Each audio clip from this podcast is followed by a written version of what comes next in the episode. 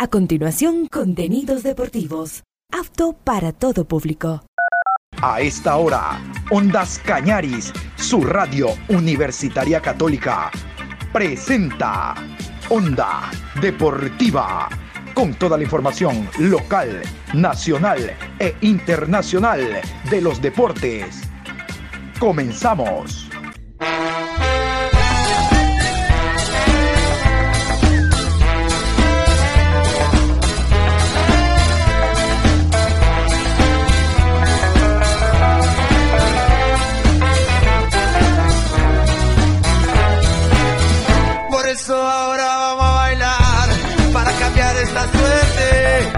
Sabemos gambetear para ausentar la muerte. Vamos a bailar para cambiar esta suerte. Si sabemos gambetear para ausentar la muerte. Hola, ¿qué tal? ¿Cómo les va? Buenos días, con el gusto de siempre. Aquí estamos iniciando una nueva labor a través de Ondas Cañaris y su programación Onda Deportiva Hoy 1 de marzo, programa 1150. 1 de marzo, primer día de este nuevo mes. No es primero de marzo, sino mañana fuera segundo de marzo y después tercero de marzo. Es 1 de marzo, primer día del mes. Abundante información, como siempre, como es costumbre ya. Vamos a hablar de lo que fue la noche de ayer, el partido Recopa Suramericana, eh, Flamengo Independiente Vamos a hablar de esta nueva fecha de campeonato. Hoy juega Nacional, hoy juega Nacional. Algo, algo vamos a tocar hoy en la mañana, alineaciones, algún detalle por ahí con la presidenta. Quiero que le pongan mucho oído, pero en la tarde, después de las 13.30, ya tenemos programado un contacto con periodista colombiano para hablar de lo que puede ocurrir el día de hoy, 19 horas en el Atanasio Girardot, allá en Medellín. Partido Deportivo Independiente Medellín ante el Nacional. No va Chalá en el arco del Nacional, estará Cuero. Bueno, ese y otros detalles vamos a conocer. Vamos a hablar también de la carta que ha enviado Liga Deportiva Universitaria de Quito a la Liga Pro en torno al arbitraje de Aragón. Es fuerte, fuerte la carta. Y dice que miente el árbitro FIFA que estará presente en el suramericano a propósito sub-17. Dice que miente y ellos van a demostrar que miente porque ya a estas alturas los clubes tienen después del partido el informe arbitral. Barcelona también pretendía reclamar en su justo derecho eh, una inscripción o inscripciones tardías de jugadores en las planillas de, Liga Pro.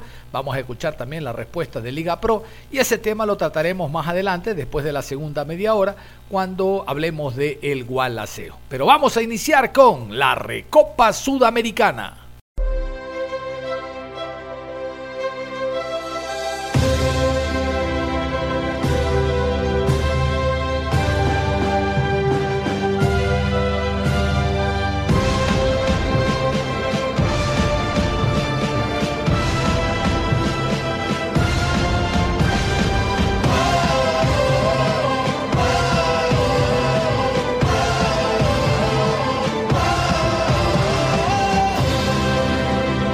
La noche de ayer se jugó la Recopa Sudamericana en Brasil, 19 horas con 30 de Ecuador.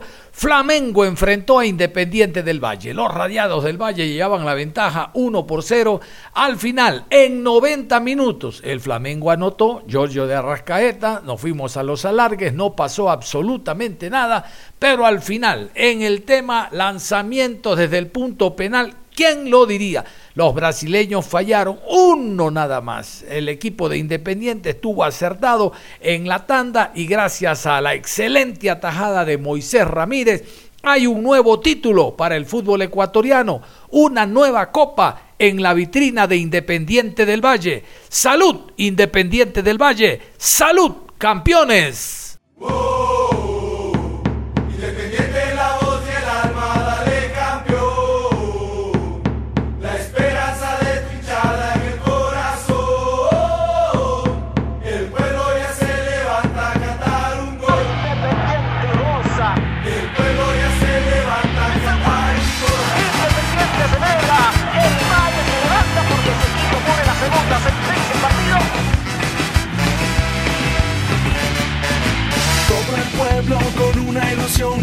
Se por una pasión.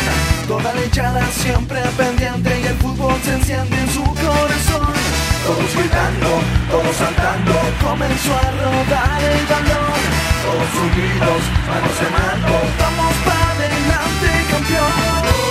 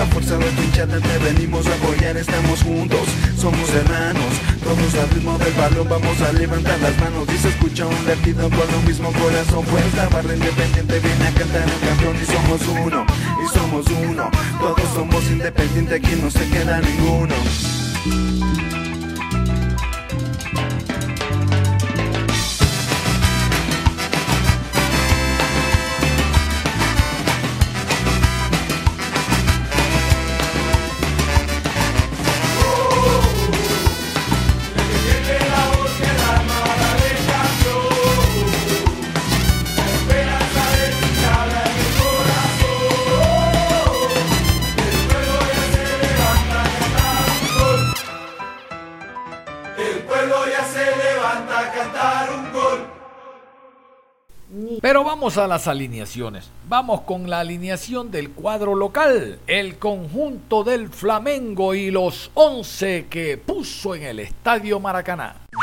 Brasil.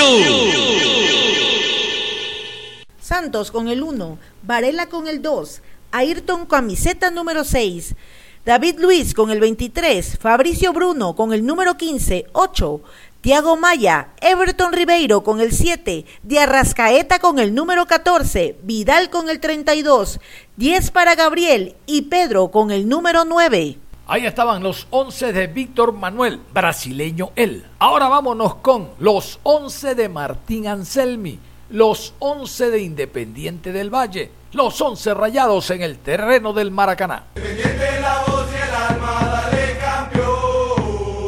Ramírez con el 1, 14 Carabajal, García con el 2, Schunke con el número 5, camiseta número 13, Fernández, Caicedo con el dorsal número 15, Pellerano con el 16, con el 7, Alcíbar, Farabelli con el número 8, Sornosa con el 10 y Díaz con el número 19.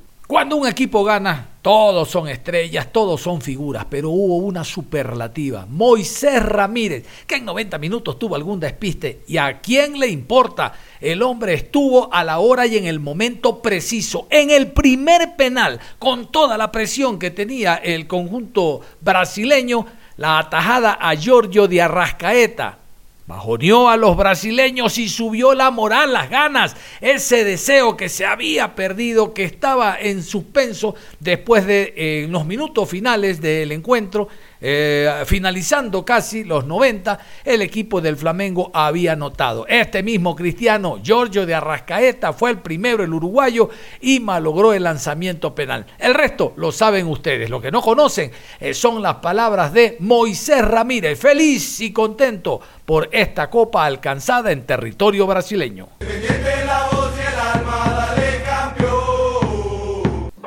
Es la emoción de ganar un título acá en Maracaná, el templo del fútbol mundial? Nada, creo que es un orgullo, es un, orgullo personal. Creo que lo veníamos, lo, veníamos buscando como grupo, creo que nos faltaba, teníamos la revancha y bueno, gracias a Dios lo pudimos, lo pudimos lograr. ¿Podemos decir que esta es una de las mayores conquistas de Independiente del Valle? Bueno, yo creo que todas, cada una son muy, muy importantes, creo que trabajamos mucho para, para conseguirlas y nada, todas son especiales. Muchas gracias. Vamos a escuchar al argentino Mateo Carvajal dentro de la línea de tres que pone Anselmi, donde libero el Junque, el stopper por derecha Carvajal, el stopper por izquierda Agustín García. Carvajal destacó. Ya en el partido de ida anotó el gol que le daba la victoria al equipo para asistir a este compromiso. Mateo Carvajal, argentino, feliz, contento por este logro inédito en su carrera. Escuchemos a Carvajal. Bueno, muchísimas gracias. Feliz, feliz que te voy a decir. Feliz de, ganar esta copa que tanto nos, deseamos y, que nos faltaba en el club y, dar la vuelta acá con, con más de 70.000 personas es, algo, algo histórico, así que bueno, va a quedar para el recuerdo. Eh, nada, agradecerle a estos guerreros que dejaron la vida en este partido. Sabíamos que teníamos que dejar 90 minutos todos, fuimos a la larga, pudimos aguantar los, 30 más y, bueno, fuimos justo ganadores. En ese partido de ida fuiste fundamental, hoy tal vez Independiente no estaría llevándose el título. No, no, no, como te dije recién, eh, yo ayudé con el gol, pero el título de todos estos, estos leones que, que dejaron todo, corrieron, metieron, intentamos jugar, es una cancha muy difícil que el rival se, se nos metía por todos lados, tratamos de defender lo más posible, así que nada, feliz. Muchas gracias. Extenuado tuvo que salir del terreno de juego. Junior Sornosa no estuvo en los alargues, peor en la tanda de penaltis. El portovejense, el zorro Junior Sornosa, feliz y contento, con pasado en el fútbol brasileño, lo recuerdan ustedes, bien dice en la nota, regresé a casa. ¿Y de qué manera? El año anterior elegido el mejor futbolista del fútbol ecuatoriano, hablamos de en la Liga Pro, y ahora con este título vuelve Junior Sornosa a la senda de éxitos y triunfos. Ojalá el nuevo técnico de la selección, este sí, lo tome en cuenta. Junior Sornosa, el zorro. No sé si, si lo vieron cercano o lo vieron real. De hecho, aquí lo veo a Junior Sornosa que, que se me acerca. ¿Cómo le va a Junior? Oiga, ese regreso independiente, bueno, ha ido con todo, ¿ah? Ha sido maravilloso. Eh, después de pasar tanto tiempo fuera eh, y regresar nuevamente a mi casa, ha sido extraordinario. Regresé al 2021 y he ganado títulos muy importantes, la verdad. Me siento muy feliz. No me queda más que agradecer a todos mis compañeros. Creo que hemos hecho eh, durante todo este periodo un gran trabajo y es felicitar y es sacarse sombrero por, por toda esa lucha que dimos aquí en el Maracaná, eh, frente a un rival muy difícil, pero bueno, creo que eh, nos merecimos esto, quizás se nos fue ahí por, por poquito, en, faltando 20 segundos, se nos complicó, pero bueno, eh, luchamos y peleamos y gracias a Dios la Copa de nosotros. Esas lágrimas, Junior. Hay felicidad, hay felicidad. Felicidad, agradecimiento por todo lo que he pasado, por todo lo que he luchado. Eh, feliz por mi familia, que siempre está ahí en las buenas y en las malas, mi madre, mi padre, mis hermanas, que siempre están ahí eh, luchando y, repelándome cuando tienen que repelarme. Pero bueno, creo que eh, todo eso lleva a que uno esté bien, a que uno se pueda entregar al 100% y, y, nada, feliz por todo esto. Sobre ese momento crucial, ¿no? Cuando estábamos tan cerca del pitazo final, bueno, llega el gol de Arrascaeta. dijeron, ¿qué pensaron? ¿Qué pensaste tú? No, por el momento pensé que se, me iba de las manos, la verdad. Eh, estaba en la banca y, dije, esta es la última pelota del partido. Ellos eh, consiguieron un gol, eh, pero bueno, creo que nosotros nunca bajamos los brazos. si te pones a ver el, segundo tiempo de los últimos 15 de la prórroga, fuimos nosotros, salimos a proponer, salimos a presionarlo. como te digo, es de felicitar a todos mis compañeros por todo el esfuerzo. Creo que hicieron un esfuerzo extraordinario y bueno, creo que fuimos merecedores. ¿Te hubiese gustado tal vez también ser decisivo en esta tanda o preferiste mejor estar lejos? No, la verdad que sí, sí me hubiese gustado. Lastimosamente ya me había sacado el pro. No No, de verdad, te lo juro, te lo juro. Eh, creo que yo soy uno de los, de los bateadores del equipo eh, y, la verdad que sí me hubiese gustado para, para, ayudar, pero bueno, creo que todos los que, los que patearon lo hicieron de la mejor manera y bueno, eh, feliz por, por todo esto. Un equipo en el que se decía complicado más aún por la falta de ritmo ante un poderoso Flamengo. ¿Eso quizá contaba desventaja en este partido de Recopa. ¿Ustedes lo vieron así también? Sí, al principio eh, complicado, eh, ya que nosotros no teníamos muchos partidos de preparación para, para jugar esta final, inclusivemente con Aucas no teníamos eh, muchos partidos de preparación, pero creo que lo hicimos muy bien y estos dos partidos lo hicimos espectaculares, pelearle igual igual a Flamengo con tantos buenos jugadores que tiene, la verdad para nosotros es de mucha felicidad. Y felicitar al profe porque la verdad que, que sin él no hubiese sido posible, él nos da todas las herramientas necesarias para que nosotros dentro del campo de juego hagamos las cosas bien y bueno, gracias a Dios se nos dio. ¿Qué se siente? Conoces este escenario, jugaste aquí mucho tiempo por el torneo, pero ¿qué se siente quedar campeón con la camiseta de, del país ecuatoriano? No te lo puedo explicar, la verdad, todavía no caigo, te lo juro que no caigo. Eh, pero muy feliz. Creo que, como te dije, creo que todo esto es el esfuerzo de todo, de todo lo que conforma Independiente del Valle, eh, dirigentes, jugadores, staff, cuerpo técnico. Eh, y nosotros como jugadores pues hacemos las cosas muy bien. Felicitaciones Junior y a seguir festejando. ¿ah? Gracias, muchas gracias.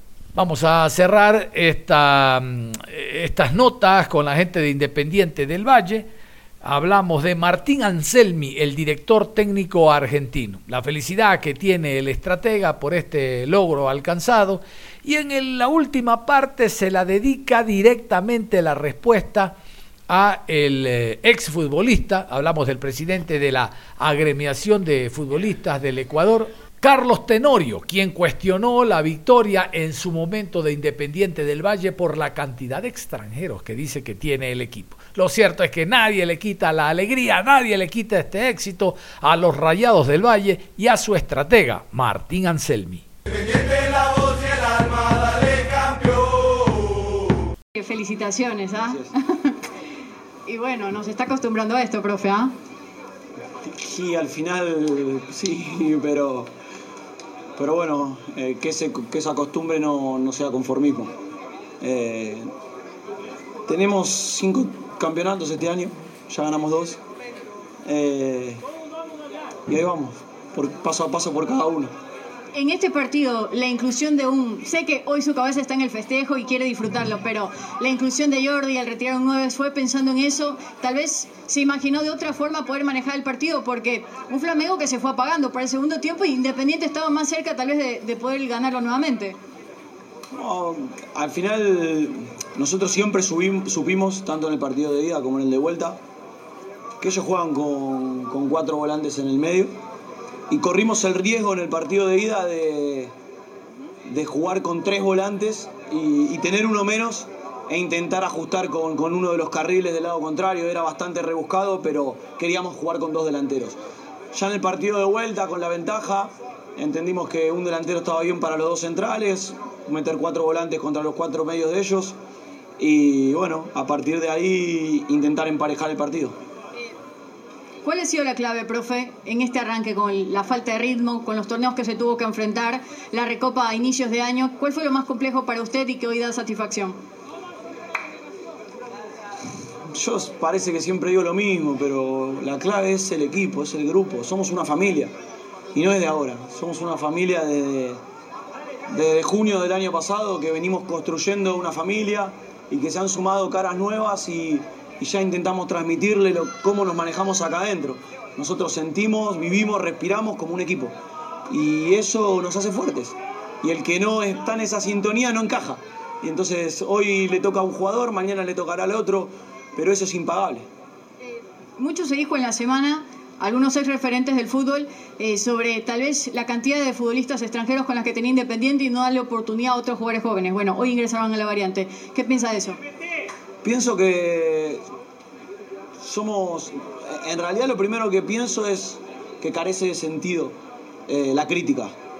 Porque criticar hoy Independiente del Valle es ridículo, realmente. Eh, Independiente del Valle tiene 15 años de historia, eh, no me alcanza el tiempo para enumerar la cantidad de jugadores que, hemos vendido, que hemos formado, los 150 chicos que le, están todos los días en el predio, desayunando, entrenando, estudiando. Tenemos un colegio de vanguardia donde le damos recursos a los chicos del Ecuador que no llegan a ser futbolistas algunos.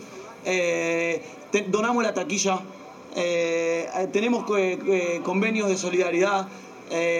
las selecciones están representadas enteras por jugadores nuestros. Entonces, yo lo que digo es: ojalá en mi país hubiese un proyecto como este. En vez de hablar de, los extranjeros, hablemos de qué proyecto tiene Ecuador. Eso. Felicitaciones, profe. Chao, gracias.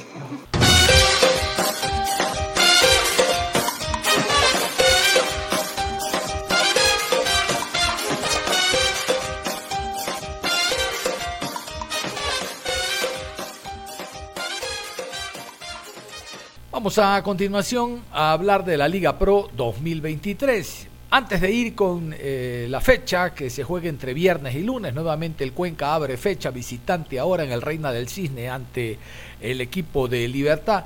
Vamos con la carta que les decía al inicio de la programación. Esta carta es fuerte, la carta que escribe la directiva de Liga Deportiva Universitaria de Quito hacia la Liga Pro en torno al arbitraje de Aragón el arbitraje de Aragón, según dice la gente de liga, incidió en el resultado con ese penal inexistente, luego la expulsión del Choclo, un angelito el Choclo, si por eso viste de blanco.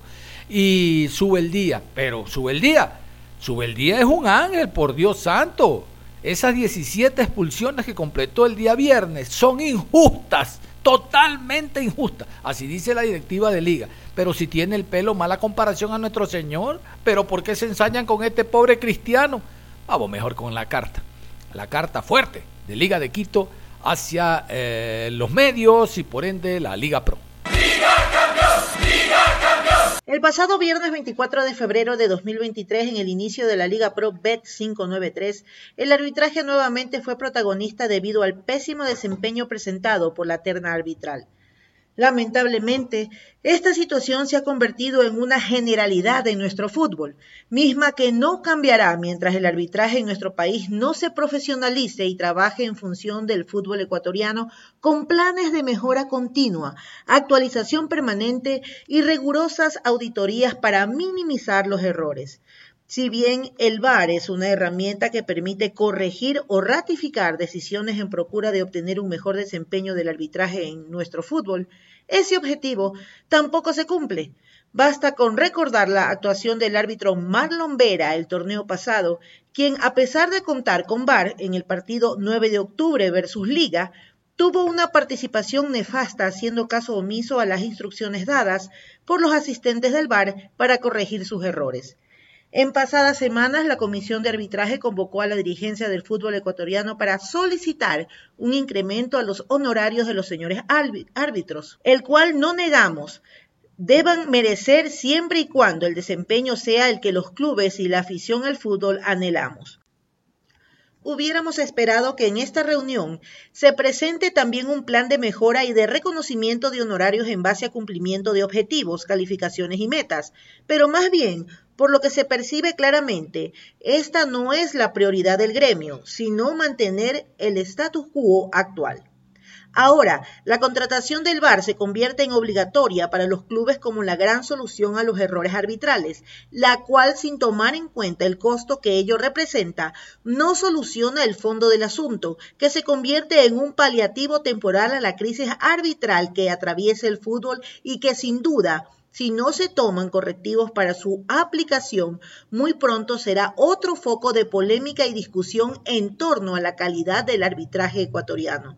Como fue público y notorio, el pésimo arbitraje del señor Aragón en el partido deportivo Cuenca versus Liga del viernes pasado tuvo directa incidencia en el resultado final pitando infracciones inexistentes y dejando otras en la impunidad, aplicando la norma con poca objetividad al momento de sancionar, que cambiaron diametralmente la dinámica del partido, así como el estado de ánimo de los actores del mismo. Es inaudito que un árbitro dirija un partido de fútbol con juicios previos, llegando al punto de crear historias inexistentes para justificar su informe arbitral, como es el caso puntual de la expulsión de nuestro director técnico Luis Subeldía, a quien se lo acusa incluso de intimidación física al cuarto árbitro, cuando conforme el video se puede constatar claramente lo contrario.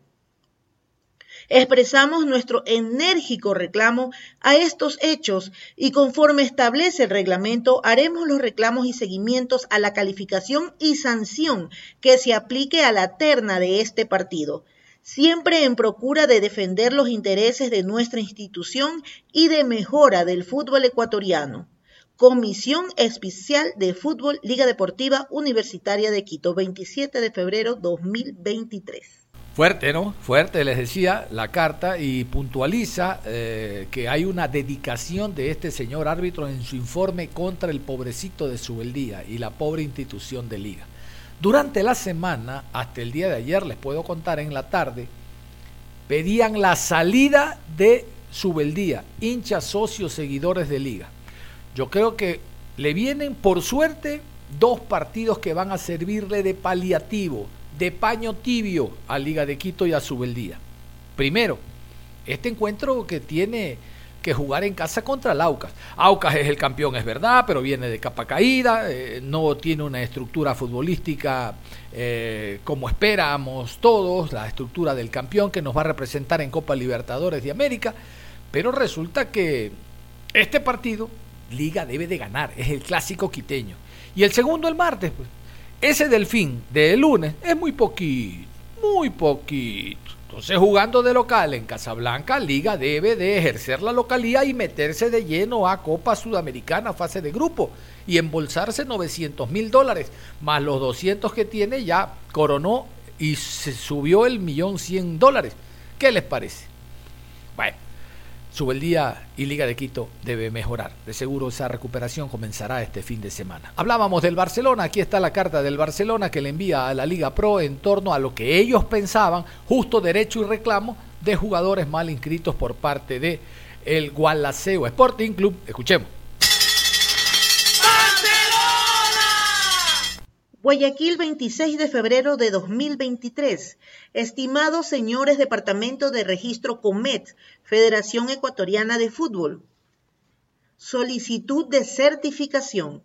Por medio de la presente solicito se extienda un informe en la que conste la fecha y hora de verificación de cada uno de los jugadores de Gualaceo Sporting Club, que se detallan en el anexo 1, planilla de juego. Agradezco la atención, abogado Leonardo Quintero, Barcelona Sporting Club. Y esta es la respuesta, esta es la respuesta que le da eh, la Liga Pro ante el requerimiento, ante la inquietud que, que tiene el conjunto de el Barcelona. Creo que la carta es muy clara en cuanto a que no hay ningún problema sobre la inscripción de jugadores por parte del Gualaceo. Mejor la escuchamos. Febrero 27, 2023. Abogado Leonardo Quintero, gerente legal Barcelona, presente. Solicitud de certificación de nuestras consideraciones. En contestación a vuestra solicitud efectuada vía correo electrónico el día de ayer, en la que requiere una solicitud de certificación, informamos lo siguiente. 1. Mediante documento remitido por correo electrónico el pasado 22 de febrero, la Federación Ecuatoriana de Fútbol nos comunicó que Gualaceo Sporting Club quedaba prohibido de inscribir nuevos jugadores. 2. A la fecha, acorde a nuestros registros, no hemos recibido dicho levantamiento de prohibición de inscripción nuevos jugadores para el Gualaceo Sporting Club. Tercero, en esa línea, los jugadores enlistados en su solicitud en referencia fueron debida y oportunamente inscritos y, consecuentemente, habilitados por la Secretaría de Inscripciones de la Liga Pro, a excepción de los jugadores Angulo García José David, que hoy en día no ha sido inscrito en nuestra competencia, y García Flores Olmes Fernando, cuya inscripción se encuentra actualmente prohibida por documento indicado en procedente numeral 1. De ahí que ningún jugador nuevo para con el Gualaceo Sporting Club ha sido inscrito desde el 22 de febrero de 2023, particular que comunicamos para los fines pertinentes. Secretaría de Inscripciones, Liga Pro. Y toda acción genera una reacción. Aquí está el comunicado de eh, la directiva del Gualaceo, que están en todo su derecho también, ellos de emitir un comunicado en torno a la solicitud, a la petición que había por parte del conjunto del Barcelona. Aquí el comunicado del Gualaceo. Gualaceo Sporting Club informa a la hinchada y medios de comunicación que luego de que Barcelona Sporting Club solicitara información sobre la inscripción de nuestros jugadores para el inicio de la Liga Pro 2023, como respuesta, el organismo competente indicó que no se encontró ninguna anomalía en este proceso por tal motivo, dejamos en claro que Gualaceo Sporting Club ha cumplido a cabalidad con el reglamento para la inscripción de jugadores, demostrando una vez más que somos un club de primera. Ahora sí, vamos con la mm, segunda fecha de la Liga Pro, les adelantaba, El equipo del Cuenca será visitante en el Reina del Cisne de Loja ante Libertad. Hay partidos muy atractivos, es Liga Aucas como para no perderse. Barcelona que debe de levantar enfrentando al Delfín. Ahora sí, MLS será visitante y tendrá un rival importante como el Orense en la noche en Machala. Bueno, vamos a repasar mejor la segunda fecha de la Liga Pro 2023. Fecha 2. Viernes 3 de marzo, 19 horas. Libertad enfrenta a Deportivo Cuenca. Sábado 4 de marzo, 14 horas. El Nacional versus Técnico Universitario. 16 horas con 30. Liga de Quito enfrenta a Aucas. 19 horas. Barcelona versus Delfín. Domingo 5 de marzo, 14 horas. Mushurruna recibe a Gualaceo.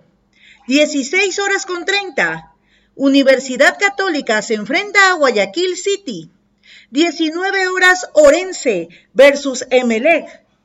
Cierra la jornada el día lunes 6 de marzo, 19 horas. Cumbayá versus Independiente del Valle.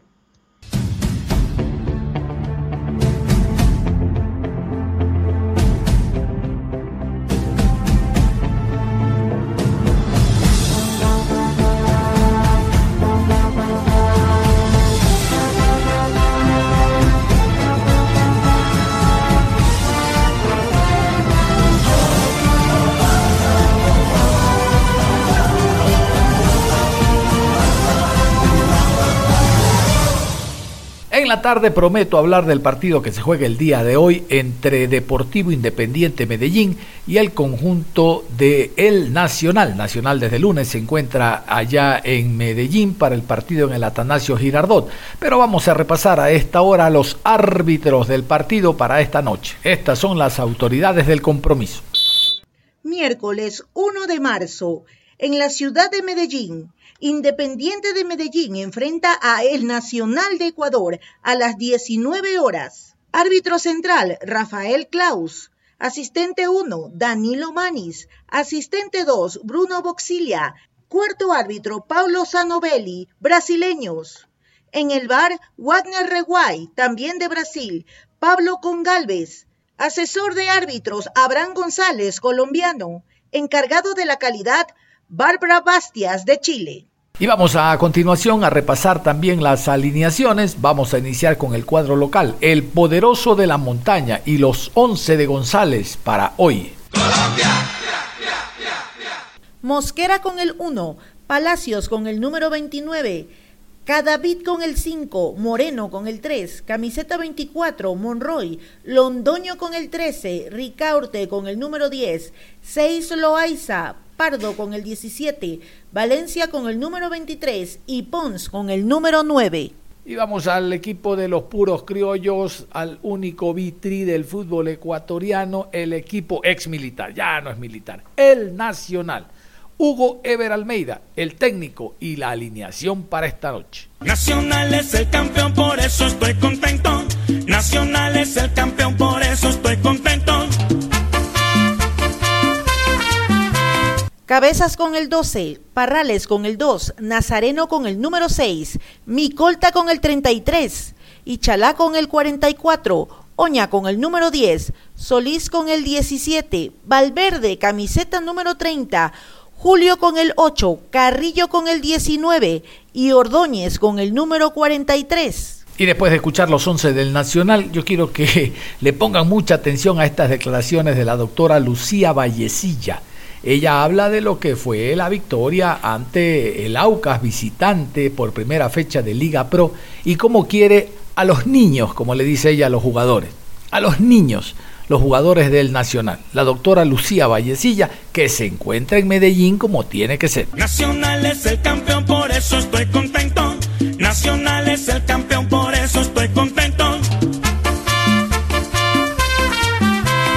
Bueno, realmente la capacidad que tiene el cuerpo técnico y los jugadores se ven reflejado en el campo de juego y estamos seguros que en Medellín no será la excepción. Son 90 minutos que todavía tenemos por delante, pero hay que ir con tranquilidad, con seguridad y sobre todo con humildad y sabiendo de que se pueden hacer grandes cosas todavía. Doctorita, ¿qué decirle a los jugadores si los tuviese acá al frente, decirles del resultado? ¿Conversó ya con ellos? Ellos ya saben, ellos saben todo lo, el cariño que yo les tengo y pues ya les demuestro con mi abrazo, con mi beso y cuando les llevo al cine ellos saben que es porque se han portado bien. Vamos a irnos a la pausa. Al regresar estaremos hablando del el Gualaceo. Gualaceo ya entrena pensando en el partido que tiene ante Musurruna allá en el Chaleche.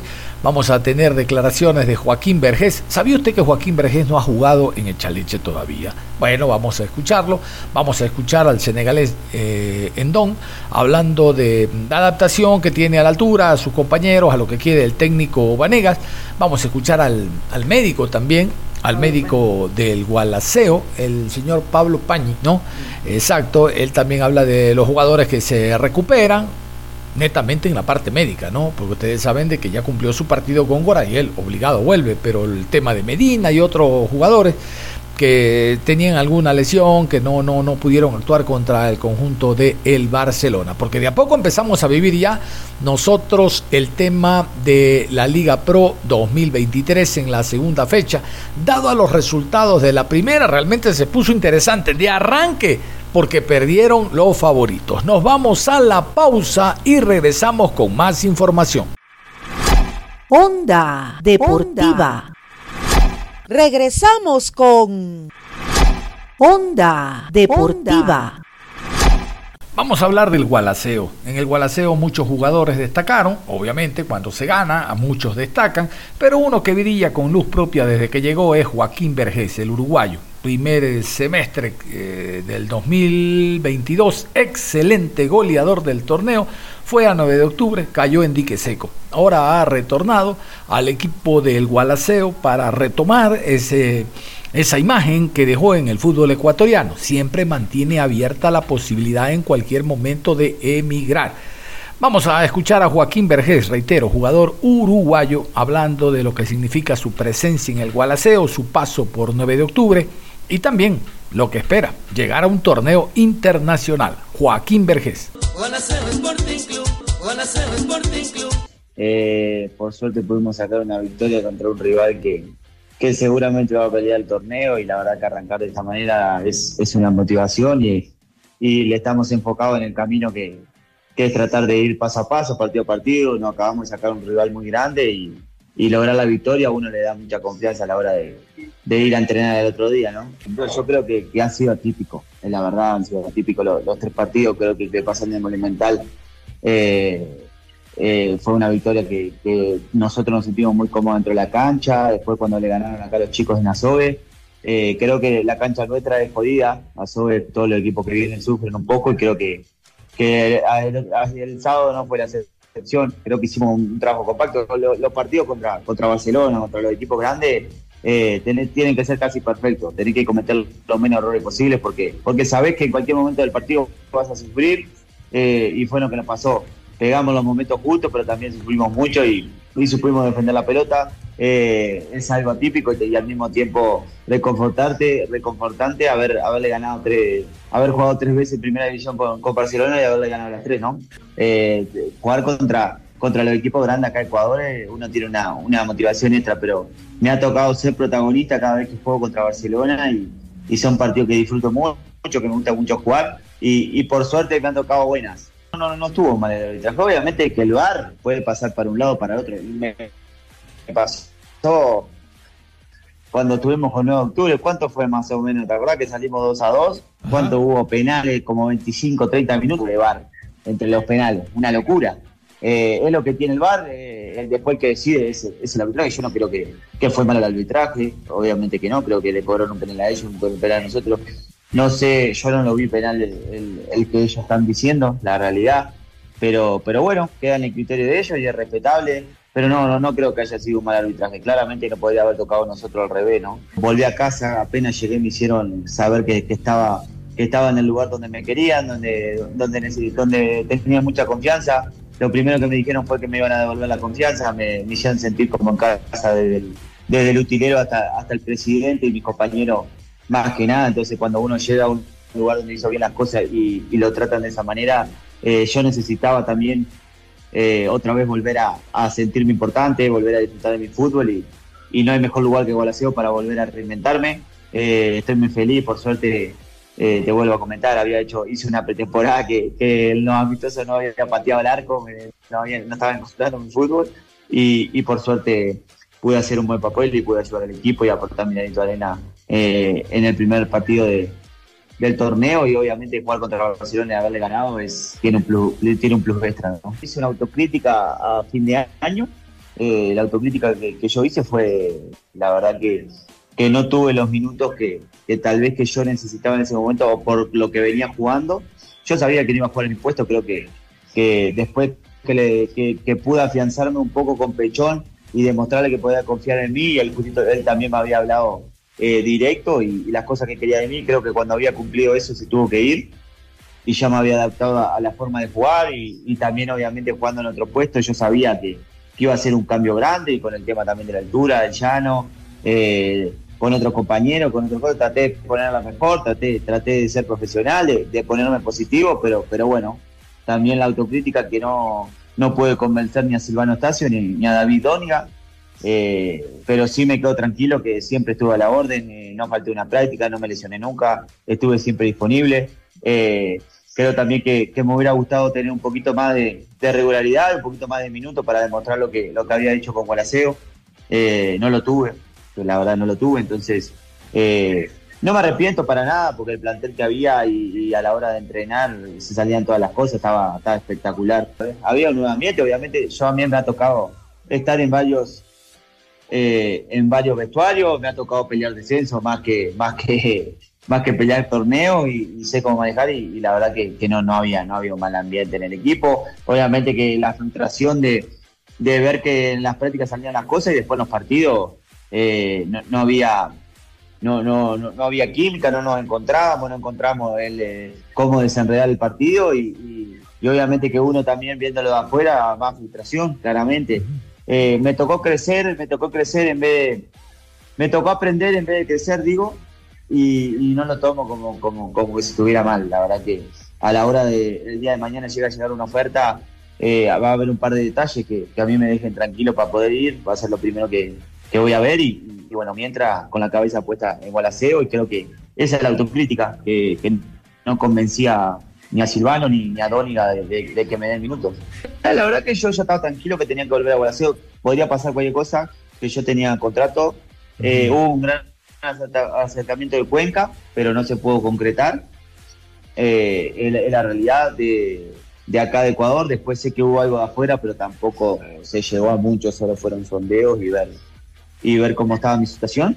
Pero, pero bueno, yo tenía una tranquilidad que si llegaba a salir algo eh, nuevo, me iba a sentar a hablar. Yo necesitaba un poquito también de respaldo y un poquito para, para poder sentirme otra vez importante.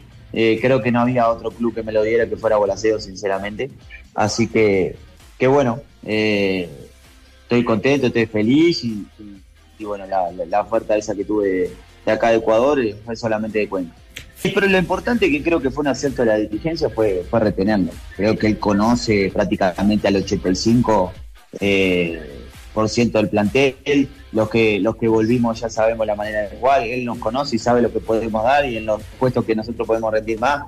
Entonces cuando, cuando uno ya conoce ya se hace mucho más fácil, creo que, que el profe sabe, sabe bien por dónde ir, el camino que quiere que tomemos y nosotros, y él como cabeza de grupo, nosotros estamos confiando en él porque están saliendo las cosas, entonces creo que es todo un, un, un conjunto de cosas buenas y positivas que, que salen las cosas y más cuando vos eh, arrancás contra un equipo como Barcelona y, te toca ganar, eh, sabiendo lo que él propuso, eh, te da mucho más confianza y ahora laburar el profe yo no personal, él sabe lo que le puedo dar, entonces estoy tranquilo con eso. Tuvimos una charla cuando llegué, fue lo primero que me dijo, que me iba a devolver la, la confianza que me habían quitado.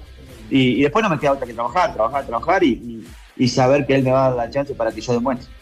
Nosotros tenemos que caer en la realidad, somos balaceo, nosotros obviamente que que cuando vos estás en un equipo eh, chico como Bolaseo que viene de la B, que hace que por suerte se pudo mantener en la, en la A, cuando juegas contra los grandes, vos tenés por el ambiente, por toda la temática, tenés un plus extra. Eh, y es donde aspirás. En lo personal, yo aspiro a tratar de poder jugar en algún grande de Ecuador y poder conquistar Ecuador salir campeón es una, es una ambición personal. Eh, pero nosotros somos gualaceo, es la realidad. Nosotros ahora como chorruna tenemos que ir con, con, el, con, el, cuchillo entre los dientes y, ir a pelear cada pelota como si fuera la última. Obviamente que, es mucho más vistoso y se ve mucho más el trabajo cuando vos le ganás a Barcelona o le ganás a Emelec o a Independiente, que son los equipos grandes. Cuando vos lográs una victoria contra ese equipo, la magnitud es mucho más grande. Y, y vos después tenés que tener los pies sobre la tierra, que ganaste un partido que con jugadores de clase A y, que vas por buen camino, pero ahora nosotros ya tenemos que dar vuelta a esa página y volver a, jugar con Muchurruna, que tiene jugadores muy importantes, que el otro día lo vimos, que nos pueden hacer mucho daño, y nosotros tenemos que seguir corrigiendo el nuestro y haciendo hincapié donde nosotros podemos ser letales. Eh, es la realidad, tenemos que tener los pies sobre la tierra, soñar claramente y saber que vamos por buen camino, pero, pero saber que si nosotros no llegamos a descansar o nos desconcentramos un segundo, eh, eh, vamos a hacer un paso en falso y ese paso en falso va, va a ser que pierdamos puntos. A ver, Joaquín, sensaciones del triunfo sobre Barcelona. Nuevamente usted siendo partícipe y marcándole al Barcelona cómo fue el partido, cómo lo vivió también y qué fue parte del cuerpo técnico que le dijeron a usted. Hola, buenos días. No, la verdad que muy contento eh, volver a marcar a, Barcelona, volver a portar Milanito Arena, volver a Golaseo y estar, sentirme cómodo, disfrutar mi juego. La verdad que venía pasando un momento complicado en lo futbolístico en la pretemporada, prácticamente no estaba encontrando mi juego y la verdad que el sábado me encontré muy cómodo, eh, me siento muy contento y muy confiado de, de arrancar de esta manera el torneo. Eh, estoy tranquilo, el cuerpo técnico vio que en la pretemporada en los interiores no estaríamos tratando, teniendo mucho trabajo cerrando las líneas. Creo que lo, lo pudimos corregir y hoy nos felicitó el profe, así que, que bueno, eh, el camino que hay es este. Creo que de, de, la mejor manera y de a poco nos vamos a ir afianzando más. Sabemos totalmente que va a ser un partido totalmente diferente ahora con Muchurruna. Y también sabemos que no nos podemos relajar ni un segundo porque la pasamos mal. ¿Cómo viste en este primer partido a tus compañeros, a todo el equipo contra Barcelona? Muy bien, muy bien, muy contento. Creo que, encontramos la química que no, que no nos había encontrado en, en la pretemporada. Creo que hicimos muy buenos circuitos de juego, que es lo importante. Creo que nosotros tenemos muy buen manejo de pelota. Eh, obviamente que si nosotros seguimos eh, siendo más intenso en el juego de balón que tuvimos eh, en algunos minutos contra Barcelona, creo que vamos a hacer mucho daño y vamos a ir a apostar por eso. Joaquín, ¿qué cree que cambió? Usted mismo decía malas sensaciones en la pretemporada, pero luego arranca el campeonato, gol y asistencia. ¿Qué cree que fue cambiando en ese camino?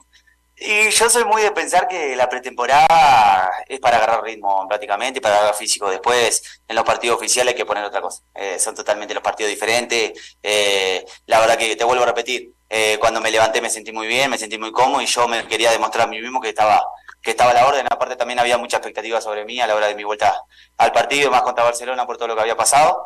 Creo que, que, estuve a nivel y bueno, eh, con la tranquilidad y la confianza que hice bien las cosas, que pude aportar mi granito arena claramente y muy feliz por, por, por mi retorno acá y, hacerlo como lo hice. Joaquín, eh, quizás será una tónica la presión media alta arriba presionando al equipo rival que no pueda salir de buena forma como el esférico. Sí, sí, nosotros tenemos que tener claro que acá nosotros eh, no estamos haciendo fuerte.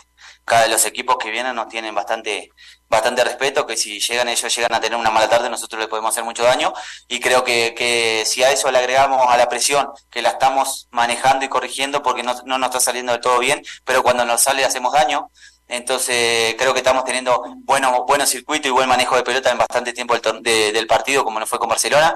Eh, si nosotros mejoramos eso y hacemos mucho hincapié, vamos a hacer mucho daño y tenemos que tener todas las líneas compactas porque, porque eso es lo que a nosotros nos va a llevar a, sacar los buenos resultados. dijiste que fue un golpe de autoridad ganarle a Barcelona. Sin duda, sin duda fue un gol de autoridad por todo lo que se genera, por todo lo que es Barcelona, por todos los jugadores de clase A que tiene, por toda la jerarquía eh, lo sufrimos también.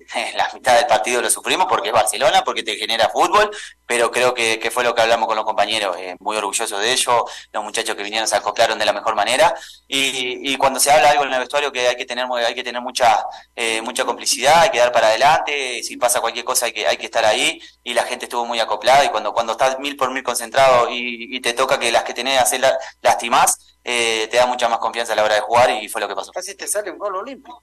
Sí, sí, imagínate con la confianza que ganaba que le tiré un gol olímpico. No, ya justo la, en, el, en el primer tiempo vi que estaba salido mucho y, bueno, eh, me tiré a arriesgar.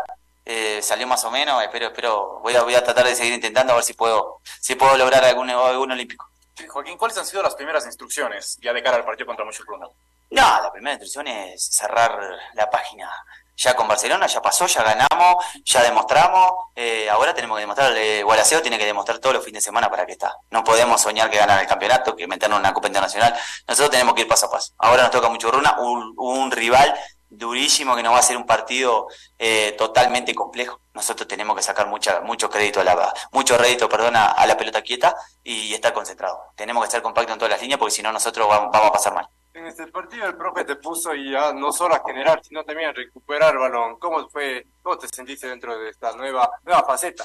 No, no, no, no, es que estoy tomando ritmo, estoy tomando ritmo, el profe juega contra él en el medio y a mí me dice que, que me suelte un poquito más, pero también me dice que, que sea un jugador completo, que tengo que ayudar a la hora y es la realidad en la pretemporada él, veía que yo no estaba, no estaba cerrando, yo la verdad me estaba poniendo bien físicamente. Obviamente que me falta tener un poquito más de ritmo, pero bueno, traté de hacer hincapié.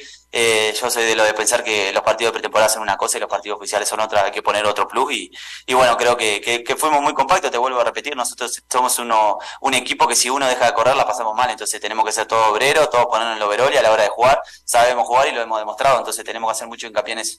Joaquín, le quería consultar del arbitraje del partido ante Barcelona y si escuchó las palabras de Fabián Bustos, que de alguna manera siento que menospreció la victoria de Wallace. No, cada cual tiene su criterio. Yo creo que, el juez eh, es humano. Tal VAR también. A mí me tocó pasar con Barcelona cuando con 9 de octubre. ¿Cuántas veces, cuántas veces tuvimos 30 minutos en el VAR con, los penales que tuvimos con 9 de octubre, la vez que empatamos 2 a 2? Eh, el VAR es algo y después el que decide, el, criterio ese es el referee. La verdad que, creo que, hizo bien las cosas, que no, no pasó nada extraño y bueno, después eh, cada uno tiene su criterio y, se respeta. Yo estoy tranquilo, me parece que, te vuelvo a repetir, eh, golpeamos los momentos justos y nos supimos defender cuando había que defender. Eh, ¿Cómo mantener la motivación que tenían los jugadores para el partido con Barcelona a lo largo de toda la temporada? Y, la motivación la tenés que tener porque somos balaceo, no nos sobra nada, nosotros no somos un equipo grande, nosotros somos un equipo que tenemos que, pelear el día a día. Nosotros si llegamos a, a fiolar un poquito en el entrenamiento, el sábado nos comen si nosotros aflojamos, depende para lo que estemos. Eh, la verdad que vino un grupo unido, vino Mané que vino último, ya se adaptó de la mejor manera, es alguien que viene con una gana barba de trabajar. Cristian ya se recuperó de la lesión. Estamos esperando a John Medina, que es alguien importantísimo, que tuvo una lesión muy grave. Espero que, vuelva pronto y pueda terminar por lo menos los primeros partidos de la, de la primera ronda para poder acomodarse. Eh, estamos estamos muy, muy, bien, muy bien, nos sentimos bien. Arrancar con el pie derecho también da mucha confianza. Entonces, eh, tenemos que ir por este camino. Nosotros no podemos aflojar y en el momento que, que alguno afloje con los grandes, con Walter, con, con Campas, con, con, Pata, tenemos que, traerlos para el barco porque no podemos aflojar. Eh, ya ganamos, listo, tres puntos, pero Barcelona seguramente va a pelear torneo y nosotros no sabemos para qué estamos. Es la realidad. Ahí estaba entonces Joaquín Vergés hablando en extenso de lo que significa eh, la victoria, o de lo que significó la victoria ante el Barcelona y de lo que significa este partido que tienen este, esta segunda fecha, como habíamos escuchado ya, ante el conjunto del Musurruna allá en Echaleche. Esta eh, parte de la declaración de él fue el día de ayer, que hubo atención a la prensa por parte del conjunto del Gualaceo. Osman Endón, el jugador senegalés, ya integrado de lleno, a la plantilla, entrena con el equipo intentando alcanzar el ritmo futbolístico y el nivel que quiere el director técnico. Sabemos de que Vanegas de visitante juega línea de tres, de local eh, con línea de cuatro, dos defensas centrales y por la estatura de en donde seguro será uno de los hombres que va a cabecear al área rival. Vamos a continuación a escuchar al senegalés hablando precisamente de mm, lo que significa estar en una liga que, como lo dijo él, es muy competitiva. Bueno, vamos a continuación con eh, Manuel eh, Osman Endón, el jugador senegalés. Primero, cuéntanos las primeras impresiones ya en estos días de entrenamiento con el club acá. Bueno, buenos días. Y nada, fue lindo, me de la mejor manera y la verdad que estoy feliz, agradecido de estar acá. ¿Qué opinas del grupo de Gualaceo? ¿Viste el partido con Barcelona? Sí, vi un, grupo en pacto, un lindo grupo que se le dieron con todo. Sinceramente, merecieron ganar el partido porque yo vi que dejaron toda la noche. Ya está eh, la adaptación, cómo se está dando ¿no? acá ya en la cancha, con el grupo mismo, en cuanto a la parte personal y grupal. Sí, con el grupo creo que eh, están todos unidos y siempre me tratan de entregar lo más rápido posible pero sí, el, el cuestión del aire que me cuesta un poquito la duda, pero yo creo que ya estoy mejor que ayer, hoy estoy mejor que ayer, pero creo que ya pasando esta semana ya va a estar bastante mejor. ¿qué trabajo pudiste realizar en estas semanas que estuviste en Argentina esperando que se puedan realizar todos los trámites y qué trabajos has hecho en estos días que has estado aquí en Gualaceo? Y en Argentina estuve entrando con la luz y yo antes jugaba ahí y hablé con el, el profe, el técnico, que estaba entrando con la reserva. Pero bueno, hice pretemporada con ellos, pero el día que se acababan los partidos, ¿viste? me separaban dos días, tres días que no sacaba pelota, entonces hice más tra- trabajo individual que colectivo. ¿Cuánto cree Ousmane que va a estar 10 puntos para ah, jugar un partido de 90 minutos? Y yo creo que esto le tiene que decir al profe. Yo estoy disponible en este momento. Sé que me costó un poquito, pero para la defensa van a dar. Ousmane, ¿Qué le ha dicho el profe en cuanto a las peticiones de él, precisamente con usted en, en su posición? ¿Lo necesita ya quizá para la próxima semana? Obviamente esperando a que usted se adapte al club. Y claro, creo que ahora lo más importante es que yo me adopte más que nada físicamente. Yo hablé con el profe, pero hablemos de sentido de dónde me siento cómodo para jugar y de lo que me gusta jugar. Yo creo que hablamos bien. Sí, Cuando estamos enseñando tiros libres, ¿te gusta rematar también tiros libres? pero para esto siempre, lo que siempre. Es algo que me gusta mucho, pero bueno, seguramente Joaquín no va a dejar batear. Objetivos, expectativas para esta temporada, Ousmane. Y lograr cosas importantes, lograr cosas importantes y hay que estar presente. Hay que estar presente del club, hay que sonar el nombre de Gualaceo, el nombre de todos los jugadores por todos lados, y eso te logra pasar los, los rendimientos de todos los fines de semana, y yo creo que eso es muy importante. ¿Qué conoces del fútbol ecuatoriano? ¿Qué has logrado enterarte? No, sinceramente no, no conocía nada por Copa Sudamericana, por Copa Libertadores miraba a Barcelona, que jugaba, pero pasando eso yo no, no sabía nada. ¿No tuvo ninguna referencia de algún ex compañero que ha estado en el fútbol ecuatoriano, nada de eso? Sí, a alguno le pregunté antes de llegar cómo era el fútbol ecuatoriano, me dieron alguna referencia, y lo mismo, lo que me dijeron es lo que encontré acá. Que tienen unos extremos muy rápidos, que corren, así que eso va a ser lindo. Enzo López, delantero de Deportivo Cuenca, le consultaban acerca de usted y daba algunas referencias. Quisiera saber qué puede contarnos usted de él. Sí, Enzo, Enzo, compartimos, compartimos plantel en los tres años, nos conocemos muy bien y muy buena persona y la verdad lo vi que está haciendo muy bien y le felicito. ¿Cuántas características eh, técnicas?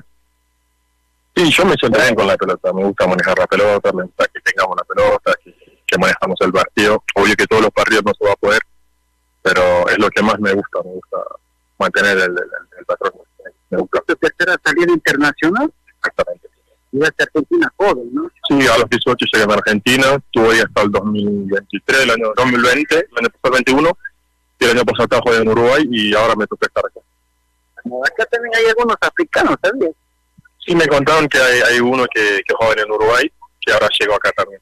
Y vas a tenerlo de rival a, a un nigeriano delantero el próximo fin de semana, si tu sobrino. Claro, seguramente yo no voy a jugar, pero seguramente lo voy a ver y lo salvo. ¿Cuál está tu documentación? ¿Te podrían habilitar o no? Sí, sí, sí, creo que sí, yo estoy habilitado. Muchísimas gracias. características del delantero ecuatoriano cree usted que, que se puede potenciar y sobre todo las que usted está acostumbrado por el fútbol argentino y el fútbol uruguayo? Sí, yo lo que dije acá, los delanteros son, son las mismas características del fútbol argentino. Porque corren rápido, meten y más que nada y son ordenados. Y eso es lo que más nos complica a nosotros los defensores. El equipo del Gualaceo recupera, por ejemplo, a Góngora ya para este partido, una vez que cumplió eh, la suspensión en el encuentro ante el Barcelona. De hecho, cambiaría la idea táctica el técnico. Va a jugar ante un Musurruna que viene de perder en casa. Bueno, eh, algo tiene que ver eh, con lo que dijo Vergés al comienzo, ¿no? Yo estoy aquí jugando en Gualaceo en la altura, pero nunca he jugado allá en Echaleche. Bueno, vamos a ver cómo le va. Medina es otro de los jugadores que este eh, por lesión se está recuperando. Bueno, vamos con el doctor Pablo Pañi. Él es el médico del conjunto del Gualaceo y habla de todas las novedades que tiene el equipo de cara al partido contra Mushurruna, visitante. Guanaceo Sporting Club, Sporting Club. Eh, al momento tenemos un jugador lesionado que se trata de John Medina, que luego de su cirugía ahorita está con reposo absoluto en su domicilio, recuperándose bien. Eh, de aquí en 15 días el jugador va a regresar acá a las canchas a trabajar con fisioterapia.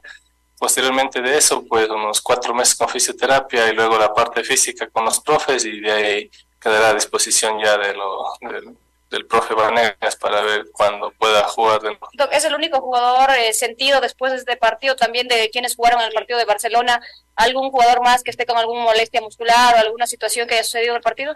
Eh, sí, luego del partido contra Barcelona salieron jugadores lesionados como Preciado, Montaneda, pero gracias a Dios fueron solo golpes que con unos antiinflamatorios, ya está muy bien, está entrenando normalmente.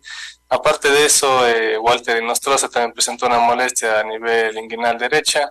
Se le realizó una ecografía donde solo presenta unos ganglios inflamados que en dos, tres días con tratamiento ya estará al 100%. Hernández Hernández, doctor. Hernández en el partido salió golpeado, pero como les explico, eh, solo fue un golpe, se le dio tratamiento y ahorita está normalmente sin ninguna molestia. Eh, Doctor, ¿cómo sigue la recuperación de Cristian Ascensión? Lo veíamos hoy pateando tiros libres incluso. ¿Cuánto tiempo más le quedaría él para poder jugar ya nuevamente con el equipo? Sí, Cristian Ascension ya ahorita está a cargo del profe eh, en la parte física nomás, entonces cuando él ya recupere su nivel en lo físico, pues ya podrá jugar normalmente. Que la alta médica, digamos. Sí, la alta médica por parte médica y fisioterapeuta. Ahí estaban los detalles del Gualaceo y qué les cuento. El presidente Clever León está molesto, bueno, eh, dentro de la percepción que él tiene sobre el reclamo del Barcelona y la opinión también está molesto, pero el reglamento ampara a Barcelona. Y no le hablo yo por ser costeño, mono, no, no, no. El reglamento dice que si usted considera en algún momento que un jugador está mal inscrito, que si un equipo actúa con 12, que si un jugador tiene tarjeta roja y el árbitro no se entera y sigue jugando, usted tiene derecho a reclamar el arbitraje o a reclamar la acción que han tenido los dirigentes al momento de eh, inscribir o habilitar a un jugador que no reúne las condiciones. Eso forma parte del reglamento. El reglamento, usted sabe, permite este tipo de reclamos y Barcelona está en un reclamo. Dirá el organismo competente si está equivocado. Como en efecto hay una circular por ahí eh, y Liga Pro dice no, no, los jugadores están muy bien inscritos y demás. Pero Barcelona creía de que los jugadores estaban mal inscritos y presentó el reclamo. Ah, no, están bien inscritos, perfecto, no pasa nada. Pero es el reclamo normal y natural que tiene derecho Barcelona. No hay por qué molestarse. No hay por qué ponerse bravo. Que no me gusta es una cosa, pero el derecho lo tiene Barcelona, como en efecto ocurrió. Barcelona envió una carta y dice, no, han inscrito dos jugadores fuera de tiempo. Liga Pro le dice, no, están bien inscritos. Ah, ya, me quedo callado. No hay ningún problema. Pero molestarse, ¿por qué? Vamos a la inversa. El día de mañana, Gualaceo Barcelona en el Monumental y resulta que Damián Díaz tiene cinco amarillas y Barcelona lo hace jugar. Inmediatamente Gualaceo reclamará o no eh, eh, la utilización de, de el jugador Damián Díaz como titular en el partido. ¿Sí o no? Tiene derecho. Y después se verá que no, que esta amarilla estuvo en duda y nunca estuvo asentada en la fecha 7, por ende tenía 4, por eso Barcelona lo hizo jugar bien. Y no hay por qué molestarse. No hay por qué molestarse, para nada. Mejor nos vamos, porque ya está listo aquí eh, Juan Pablo Moreno para continuar con la programación. Yo les cuento que en la tarde, después de las 13.30, vamos a hablar de El Nacional. Izquierda, 2, 3, 4, El Nacional. El equipo de los puros criollos que el día de hoy, así como ayer lo hizo Independiente, representa al Ecuador en Copa Libertadores de América. Este es a las 19, el de ayer fue 19.30. Nos vamos, es todo. Un abrazo. Continúe en sintonía de Ondas Cañares.